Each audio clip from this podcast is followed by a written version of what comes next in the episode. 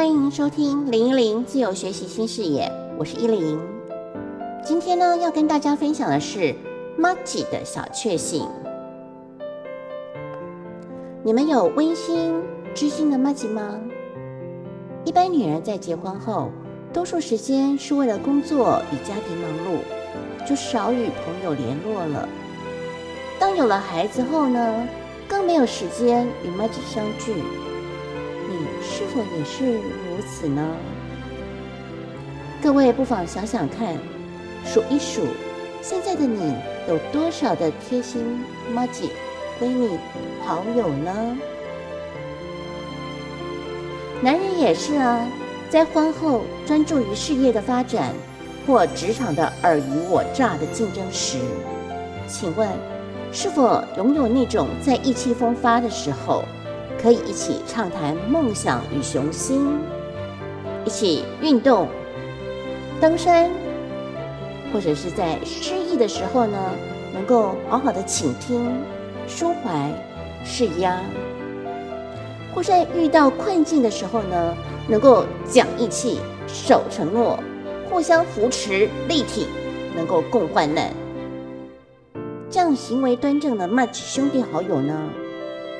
嗯，我说的这个并非小三、酒肉朋友或观念行为偏差的朋友哦。好，我来分享我的骂起可人的小行动哦。豆娘呢，与我认识有二十年，我们曾经为了教育移居到宜兰，两个妈与两个儿子租屋组成一个互助家庭，我们共住在一起两年。互相扶持、帮助、轮流照顾儿子们，也经历了一段美好互助的时光，也一起努力度过了为公万民营实验教育发展奋斗的艰困岁月。因此呢，我们拥有如家人般的情谊与信任感。而在互助的两年期间呢，就为了家中怀孕的拉雅吵过了一次架。即使后来我们各自购物分住了，我们友谊还是时时在经营，时时在互动。上周大雨数日，好不容易太阳破云而出了，露出了美好的阳光。当豆娘看到山上的零线光线真的是美极了，就买了蛋糕跟咖啡，赶紧约我出来一起欣赏龟山岛的海景，与庆祝他的大寿。跟去年一样。他的生日，我们一起喝下午茶，吃蛋糕，一起用完美相机中可爱的圣诞图案录制庆生的影片，然后呢，传递欢乐的影片，分享我们的小确幸给未能出席的好友们，散散心，聊聊心，聊聊彼此的近况，回忆时光，吐吐槽，抒发情绪，道道乐色，分享彼此的小确幸。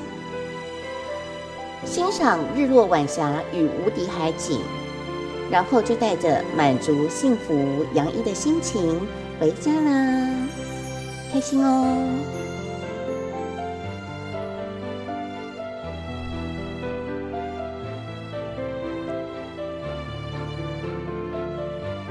在你心情不好的时候，有人可以听你倾诉吗？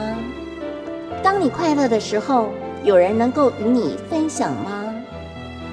当你遇事生气、抱怨的时候，有人能够为你义愤填膺，一起发泄情绪吗？或是遇到困难的时候，有人能够为你两肋插刀，热心提供协助，帮你渡过难关吗？或者在你闲暇的时候，能够呼朋引伴一起出游，喝喝下午茶，享受美食，聊聊天吗？有人能够让你适时取暖，得到安慰与帮助，以提升你的情绪温度吗？当你生病的时候，有人会收容照顾你吗？有人会关怀你的父母、公婆健康？你的家人生病的时候，有人会热心提供资源协助吗？当你有助人热情的时候，有人会支持你，与你同行，发挥更大助人的力量吗？我。很庆幸，在我的人生中有知心的麦吉好友，也有支持我助人理念同行的朋友。这是我能够拥有麦吉与好友的小确幸哦。如果你发现你太专注于家庭，缺乏这样类型的朋友，那从现在起，请你好好寻觅周遭的朋友，是否能够成为你的麦吉好友哦。请用心经营这样的情谊，希望你们也能够找到一辈子的好朋友，那你们就能够拥有妈吉带来给你的小确幸喽。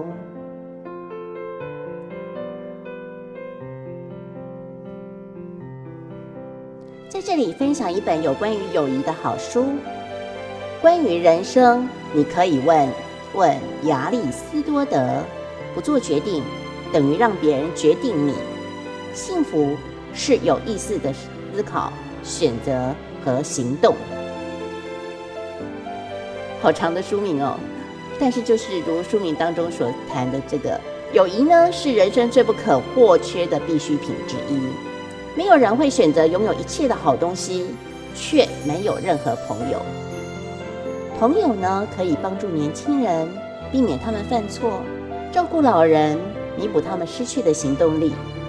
至于正直圣明的人呢，朋友可以帮助他们做好事哦。真正爱我们的人，会让我们一生受益。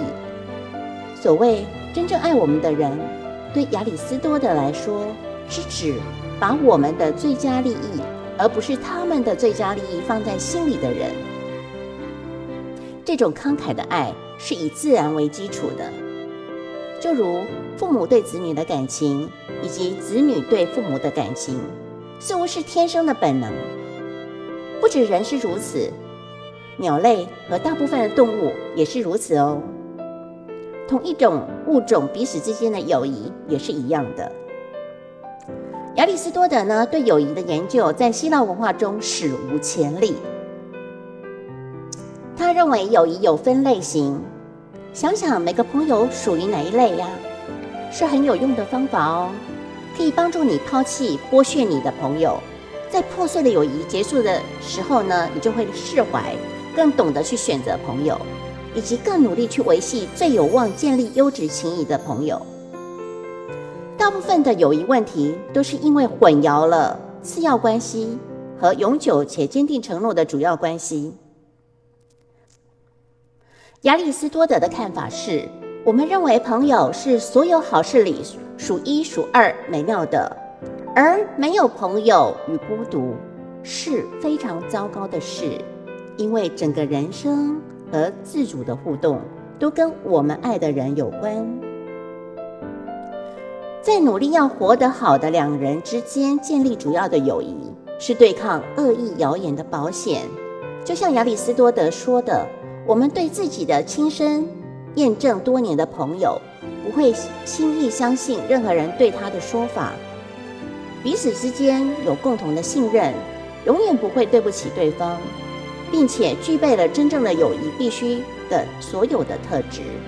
但其他的形式的友谊都很容易因为诽谤与怀疑而瓦解喽。主要友谊与另外两种友谊不太一样的地方是。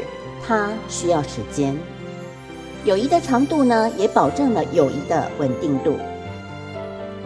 亚里斯多德把选择朋友和选择大衣拿来相比，大衣穿旧了，新大衣就变得讨喜了。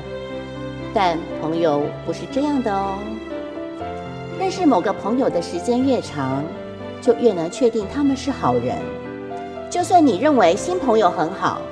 偏爱老朋友也是明智的做法，因为新朋友的承诺尚未受到验证。无条件的信任会不会因为信任任何一方的行为而遭到破坏呢？只能够靠时间来考验哦。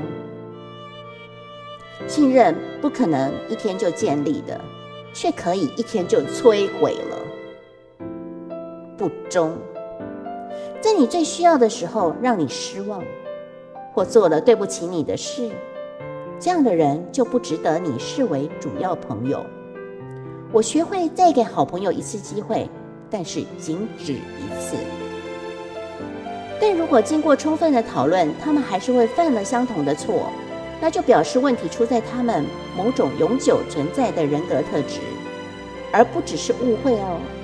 我把他们留下来了，但降级为实用或者是享乐的朋友。亚里士多德也有这种降级的朋友，因为他说他们需要特殊的待遇。挚友不用多，但一定要多交流。明智的选择少数几份主要的友谊，大概少于一只手的手指，然后小心的维护，需要定期的联络，持续的交流。本书的作者呢是伊斯蒂霍尔。霍尔在二十岁的时候初遇亚里士多德，他的人生呢也就此改变了。如今他已经是英国顶尖的古典学者，伦敦国王学院的教授。也是第一位赢得欧洲学院伊拉斯摩奖章这项学术殊荣的女性。二零一七年，她并获颁雅典大学荣誉博士学位。听完这个分享后，是不是觉得有感染到我的小确幸的快乐呢？希望各位从今天开始，好好的去经营 m a g 的小确幸哦！祝大家有个快乐的假期！也欢迎投稿来分享你的小确幸给大家哦，拜拜！请别忘了持续收听我们的节目哦。